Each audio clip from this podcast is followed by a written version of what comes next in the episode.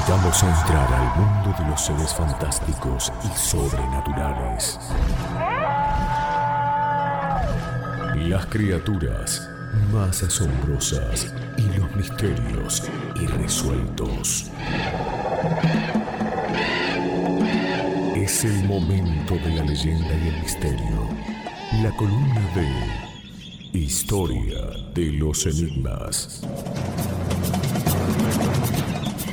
Por el profesor Santiago Rosa en Todo Bien. Historia de los Enigmas. ¿Quién sabe lo que puede llegar a suceder? Hoy vamos a hablar de las palabras mágicas, porque hoy es un día de magia. Se celebra, eh, digamos, en el hemisferio norte eh, esta, festividad que algunos creen que fue cristiana y que eh, asimiló el paganismo, y otros creen que fue pagana y que asimiló el cristianismo, porque el primero de noviembre es el día de todos los santos. Entonces, en la víspera del día de todos los santos estaría la contraparte. y la magia, para hablar de magia, cuando uno dice magia, uno generalmente se imagina a, un mago con galera, con frac, con una varita, haciendo salir un conejo, una paloma o lo que sea de adentro de, su vieja galera, como dice una canción de Serrat. Pero en realidad la magia es algo mucho más antiguo, incluso que la religión misma. Estamos hablando de la religión institucionalizada. Em, cuando hablamos de las palabras mágicas, hablamos por un lado de una creencia previa a la religión, porque se habla del conocimiento mágico, del pensamiento mágico, y por el otro lado de la palabra, porque la palabra en sí es mágica. A nuestros estudiantes de comunicación les enseñamos que eh, la palabra es lo único que nos diferencia de los animales. Yo te aseguro, Diego, que se arma un, debate muy interesante porque muchos dicen, ¿cómo sabe que los animales no hablan? Bueno, en realidad eh, el lenguaje gestual de los animales, de los animales que compartimos con los animales, fue, digamos, la primera manifestación que no nos, no nos diferenció del resto de lo que fueron los, los primeros representantes de la humanidad, por así decirlo, los más parecidos a nosotros. Aunque en algunos casos yo tengo parientes que, pero no voy a entrar en el tema, ¿no? Eh, eh, se parecen a, aquellos Pithecanthropus, ¿no? De los cuales hablaban las, eh, las tradiciones. Pero en realidad el hombre tiene su desarrollo cerebral y hay un montón de teorías que científicas que de hecho no concuerdan, porque no se sabe cuándo el hombre pronunció la primera palabra, simplemente porque no había un sistema para, para grabarla. O sea, quedó grabado cuando escribió la primera palabra o el primer signo, pero no la palabra. Y la palabra para la humanidad era mágica porque le permitía recrear el universo. Una persona a través de las palabras puede recrear lo que ha vivido o puede recrear un mundo distinto al que vive contando una mentira. Las palabras crean realidades, dice por allí. Pero para los antiguos la palabra era mágica. Por ejemplo, para los antiguos faraones, se dice que los antiguos faraones eh, eh, eran silentes, no, no pronunciaban palabras, eh, por así decirlo, no eran verborrágicos, pero cuando hablaban, por eso es que se le ve en la pera, se le ve como, como una especie de, una extensión de la pera, como una especie de, de barba. Bueno, eso en realidad era un atributo que simbolizaba el poder en la palabra o el poder en el verbo. Porque tanto los egipcios como los sumerios, en Babilonia, los persas, bueno, múltiples culturas, aquí en América los mayas, los tecas, los incas, eh, en la antigua China, en los países orientales, se sabía que la palabra era vibración y que eh, cuando uno pronuncia una palabra eh, suceden cosas. no es solamente que genera una imagen, por ejemplo, si yo digo hamburguesa con huevos fritos y papas fritas y una cerveza bien helada, es lógico que vos vas a empezar a ensalivar y decir, ah, qué rico. ¿Por qué? Porque yo generé en tu mente una imagen a través de sonidos articulados. O, con una sola palabra. Si yo, si yo digo eh, limón, vos ya pensás en un limón ah. y enseguida te genera. Arrugué la cara. Claro. Ya arrugué la cara. Ya arrugué la cara. Sí, sí, sí, sí, sí. Es verdad. Incluso, por ejemplo, cuando se está en la mesa y, alguien eh, habla una palabra así, media desubicada en la mesa, eh, estamos en la mesa. ¿Cómo decís esa palabra? Porque uno está comiendo y le, dicen algo ordinario y ya piensa en otra cosa, ¿no? Pero las palabras, en realidad, tienen un sentido mágico porque eh, los antiguos entendían de que eh, el mundo físico en el que nosotros vivimos no es nada más y nada menos que la cristalización del mundo espiritual. Vuelvo y digo, el mundo físico, el mundo material, es un estado de denso de la vibración de la materia. El mundo espiritual no, no es material, pero es puramente energético, si lo quisiéramos ver desde un punto de vista de la física. La palabra sería como un puente o un mediador entre esos mundos, porque nosotros a través de la palabra podemos generar vibraciones. Ya hablamos alguna vez del poder eh, curativo de la música, pero dicen que uno de los instrumentos musicales más perfectos es la palabra, porque la palabra aparte tiene el aliento. No me estoy refiriendo al tufo que sentimos a veces cuando veníamos en los colectivos y alguien se nos ponía acá en la nuca, ¿no?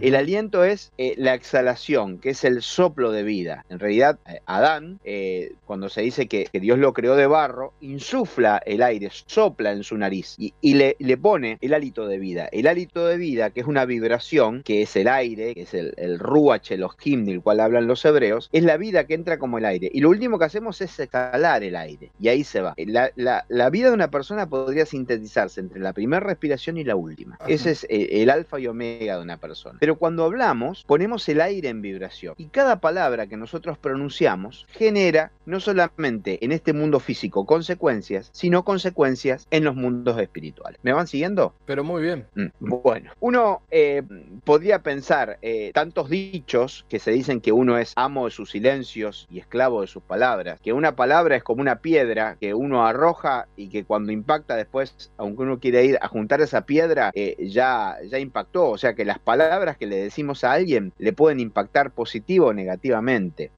Podemos alentar a una persona o podemos destruirla con, la palabra. Pero existían ciertas palabras claves que les permitían a los antiguos, a los verdaderos magos, poder abrir un canal, una puerta entre ese mundo espiritual y el mundo físico. Los que conocían esas palabras eh, tenían la llave para ingresar al mundo espiritual, que es el origen de este mundo físico, y no al revés, ¿sí? Entonces, hay un poder enorme que emana de la creación, llamémoslo Dios, eh, ahora, ahora me meto en un tema filosófico, ¿no? Porque Dios no, no, no fue creado, sino... No, no, lo llames nada mejor.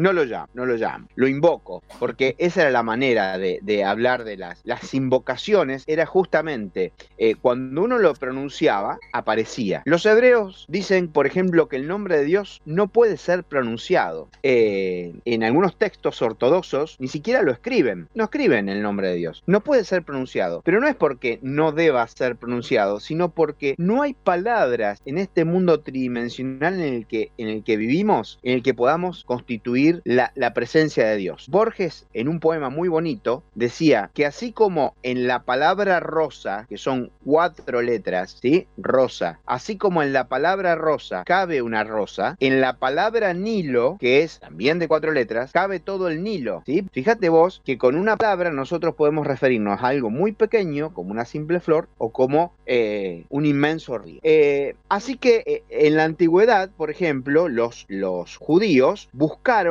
el nombre de Dios. ¿Cuál era el verdadero nombre de Dios? Para llamarlo, ¿sí? Y yo en, esta, en esta columna eh, quiero, vamos a, correr por un hilito muy fino, que es el diferenciar la, religión de la magia, ¿sí? Porque, por ejemplo, una oración puede ser también una palabra de poder. Yo no voy a llamar a la oración una palabra mágica, porque desde un punto de vista doctrinal estaría eh, cayendo eh, en un error que se llama apostasía y aparte estaría, digamos, mezclando determinados campos del conocimiento del saber. Entonces, pero uno sabe que una oración tiene una palabra de poder, de curación. ¿sí? Por ejemplo, Jesús dice, ¿cómo nos comunicamos con Dios? Les enseñó el Padre Nuestro. En la película de Jesús aparece, aparece el Padre Nuestro en arameo, que era, según los antropólogos, la lengua que hablaba Jesús y sus contemporáneos. Ahora, las personas más grandes saben que hasta la década del 50 las misas se daban no en castellano, en Argentina, ni en italiano en Italia, ni en francés en Francia. ¿Te daban en qué idioma? ¿En latín? Yo sé que los oyentes van a decir, en latín. Muy bien, Diego. ¿Has escuchado una misa en latín alguna vez? Sí, sí, sí. No entendí nada, pero sí he escuchado. claro.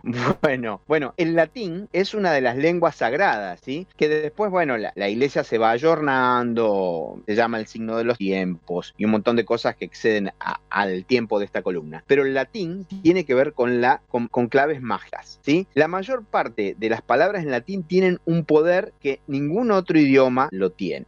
Era el idioma que hablaron los, los, antiguos romanos y fue eh, el, idioma que eh, utilizaron los científicos, porque los animales tienen nombres eh, científicos en latín, porque en cada país a un animal que vivía se lo llamaba distinto, entonces si nosotros pues en vez de lobo, wolf, o como se dirá en francés, en italiano, lupo, pero uno dice canis lupus y ya sabe que se refiere a ese animal en latín. Bueno, del mismo modo, en las invocaciones sagradas, ¿qué es una invocación? Es cuando, cuando se eh, llama, vos recién decías, llamalo o no lo llames. Cuando uno llama a los ángeles, llama a los ángeles, tiene que saber llamarlos por su nombre, ¿sí? Entonces, cada palabra de esos ángeles o de esas divinidades tenían su nombre. Eh, a ver, uno puede decir el Martín Fierro como empieza. Interesante, porque le dice en la Biblia gaucha? Vengan santos milagrosos, vengan todos en mi ayuda, que la lengua se me dice. Y ahí lo que hace eh, José Hernández es, que era un gran esoterista, que era un masón, es hablar de, lo primero que hace es inaugurar esa obra magistral que es el sustento de la literatura argentina, invocando a los santos. ¿sí? Eh, en la antigüedad, uno puede, yo, yo si les preguntara qué palabras eh, conocen ustedes, por ejemplo, mágicas, la más conocida es abracadabra. Sí. ¿Mm? ¿Verdad? Abracadabra, pata de cabra. Porque, bueno, los magos, los, aquellos que llamamos los prestidigitadores, los que hacían trucos, pases, escamoteos, utilizaban esas palabras mágicas. Abracadabra, presto, ocus pocus. Eh, eran magos de feria, pero en realidad la magia es muy antigua. El nombre de la magia, eh, como tal, lo utilizan los antiguos persas, ¿sí? Y no eran personas que sacaban un conejo de la galera, sino que eran personas que conocían la pronunciación de determinadas palabras para qué? Para invocar ángeles, para invocar demonios también Cuidado, ¿eh? Porque esa es una definición de la magia. Si ustedes me dicen, ¿qué es la magia? La magia es el arte de influir conscientemente en los mundos superiores de conciencia o en los mundos inferiores de conciencia. Porque hay una magia blanca y hay una magia negra. Se despierta para la luz o se despierta hacia las sombras del mal. Y así hay gente que sabe invocar demonios. Hay una película muy linda que yo les recomiendo ver que se llama Crossroad, eh, donde toca Eric Clapton, eh, que narra la vida de un blusero justamente que en un cruce de camino, todas esas tradiciones tradiciones eh, africanas eh, estaban presentes en el sur de los Estados Unidos y ellos sabían invocar un demonio. Era lo mismo que el salamanquero, pero tenía que saber pronunciar las mismas palabras. Bueno, los magos eh, se inspiraron,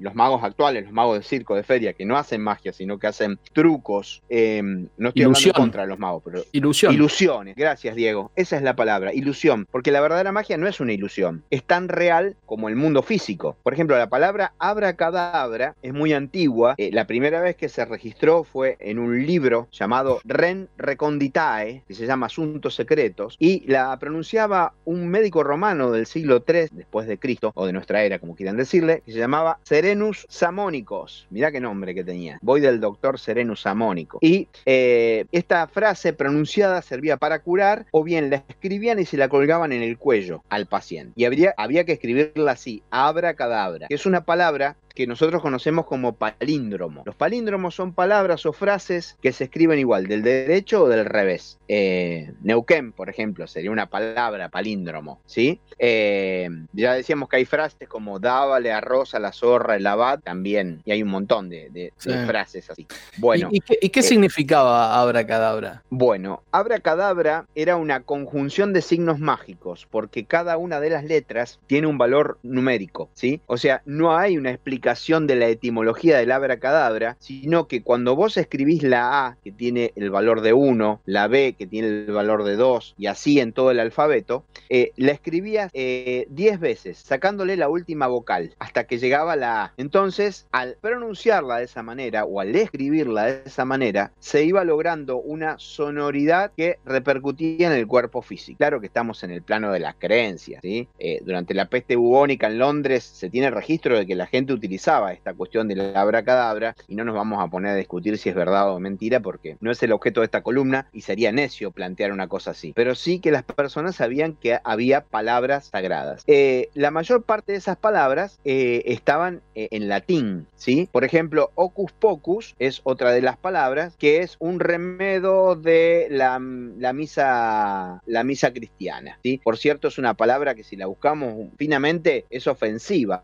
¿sí? Pero pensar Pensá que en aquellos pueblos europeos donde existían costumbres ancestrales, donde llegaba esto, bueno, era difícil eh, poder establecer el, dogma. Otras palabras mágicas, por ejemplo, habrás escuchado, Diego, ábrete sésamo. Ah, sí, sí, sí. Eso lo hacía yo cuando, eh, cuando compraba mm. pan de sésamo con sésamo mientras lo cortaba. Me imaginaba. y veías Plaza Sésamo. Sí. Y veías Plaza Sésamo. No, pero sí, sí, la he, eh, escuchado muchas veces. El famoso ajonjolí, que es una, una semilla que es muy rica en aceites, que dice que está dentro de una vaina, entonces esperaban pacientemente que la vaina se seque en la rama y era como decir ábrete sésamo. Aunque otros estudiosos dicen que viene del nombre Sem Sésame, que en el Talmud, eh, es un libro sagrado de los hebreos, significa el nombre del cielo. A propósito, el nombre de cada persona es una palabra mágica. ¿Sabían eso? Dicen que cuando una persona se muere, lo llaman por sus nombres completos y apellidos. Es más, siempre me, me escriben pidiéndome autores. ¿Qué podemos leer para esto? Tomen nota. Hay un libro que se llama Cábala de Predicción. Se escribe con C y B larga. Cábala de Predicción. Después vamos a ver por qué se escribe distinto a como lo escriben los hebreos. Eso es otro tema. Y es de un autor que se llama Iglesias Janeiro, que es un gran esoterista que habla de numerología, esoterismo, astrología, un montón de temas interesantes y que plantea que ¿por qué se utiliza el segundo nombre? Muchos dicen que eh, el nombre surgió para diferenciarse y que el segundo nombre se utilizó, aunque hay personas que no lo tengan, eh, que se utilizó para diferenciarse aún más. ¿eh? Si vos sos Diego Sarco, Diego cuánto? Andrés. Diego Andrés, claro, por ahí tenés un, primo que algún tío caprichoso lo quiso poner Diego, entonces Diego Heriberto Sarco, y ahí se diferenciaban. Pero en realidad dicen que en la antigüedad los magos utilizaban el segundo nombre porque había un nombre por el cual todos lo conocían, como a mí me pueden conocer Santiago, pero en realidad Francisco, que es mi segundo nombre, era el nombre oculto que yo tenía. Entonces, si querían pronunciar un encantamiento sobre mi persona, eh, ellos decían Santiago Rosa, pero y el segundo nombre, Francisco. Y ese era el nombre que uno guardaba. Bueno, mm. yo le quería preguntar a Daisy que me ayude porque yo no soy poteriano, no soy de la, de la, a ver, de la cantera de Harry Potter, pero por ejemplo, la película Harry Potter, eh, no me acuerdo ahora el nombre de la, autora, creo que Rowling, ¿no? Sí, J.K. ¿Mm? Rowling. Ella misma. Eh, hay un montón de, eh, digamos, de nombres sagrados que utilizan, de nombres, palabras mágicas que utilizan. yo me anoté algunas, pero no me las sé. Espeliarmus o Speliarmus, ¿cómo se pronuncia? Speliarmus me parece que es, si no me equivoco. Speliarmus. Bueno, ¿y qué pasaba cuando pronunciaban ese hechizo? Eh, ¿Te ah, no, no me acuerdo. Habían muchos hechizos, son seis películas. Bueno, el otro era Especto, Especto Patronus. Patronus, sí, ahí se ve como que se conge eh, con Especto Patronus, ese sí, porque es de los más conocidos, como que lanza un poder. Ajá, perfecto. Y después había otro que se llamaba Petrificus Totalis. Sí, ese Petrificus Totalis. Bueno. Ese es para petrificar al oponente y si no recuerdo mal, eh, lo, vi en la 2, donde congelan a los duendecitos azules. Eh, hay muchos estudiantes que ahora hacen eso con los profesores en línea, ¿no? Entonces le dicen Petrificus Totalis y ahí te quedas clavado en el Zoom y no arranca ni para atrás ni para adelante, ¿no? Pero bueno. Em, a ver, hay un montón de, nombres sagrados. Em, otro libro que les voy a recomendar es que no se consigue mucho, anótenlo, se llama El Arqueómetro. Es como poner eh, arqueología, pero arqueómetro. El Arqueómetro. Está en editorial Kier. Habla de la geometría de la palabra, ¿sí? Cómo las vibraciones y a través de la palabra se puede curar. En el campo la gente lo sabe, hay un montón de, eh, conjuros, de, de, oraciones, de invocaciones, por ejemplo, para curar un animal que está embichado, como dicen en el campo, ¿eh? que tiene una herida, que se aguzanó, y hay una persona que conoce qué palabras decir y se dice que cura de palabra, fíjate vos, cura de palabra. Se le pone adelante al animal y le empieza a recitar un conjuro y al animal se le desprenden los gusanos. Pregúntenselo a los veterinarios de campo si no lo han visto eh, y no pueden dar fe. Bueno, eh, en, el, eh, en, España estaban los nuberos. Los nuberos eran personas que producían en, pronunciaban determinadas frases y provocaban la lluvia. Entonces se los convocaba para que pronunciaran la lluvia. ¿sí? Y la palabra, por supuesto, también cura. Bueno, hay muchos, hay muchos cuentos, el cuento de la Cenicienta, la, la helada madrina, ya no la bruja, dice la famosa frase bidi babidi bu, bibidi babidi bu, y se transforma eh, la calabaza en un carruaje, ¿no? No sé para qué te sirve eso, pero bueno, si llegas tarde a algún lugar o te estacionan en un camión en la bicisenda, te puede servir, Diego, me imagino.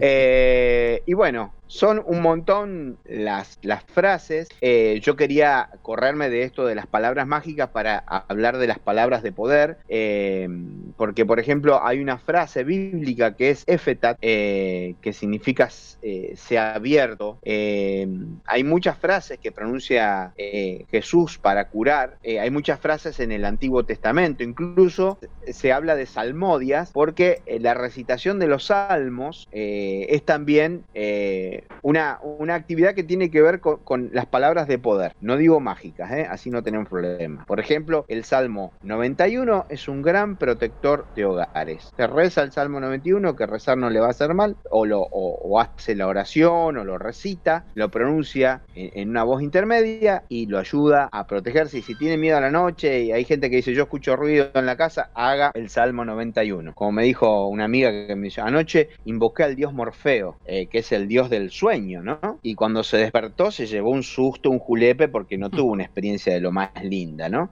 Eh, pero bueno, el Salmo 91, eh, pero yo no leo la Biblia, yo no esto, bueno, no se haga problema, la Biblia no le va a preguntar nada. Hay un montón de, oraciones y de, cuestiones, ábrete sésamo para los, para los musulmanes, el famoso ábrete sésamo que abría la, puerta, que pronuncia Alibaba, que abría las puertas, que en realidad es una palabra mágica, porque las mil noches es un texto sagrado. Por cierto, hay tres palabras que, eh, sea cual sea nuestro nivel de creencia, de ateísmo, de descreimiento o de credibilidad, no podemos olvidar que son por favor, perdón y gracias.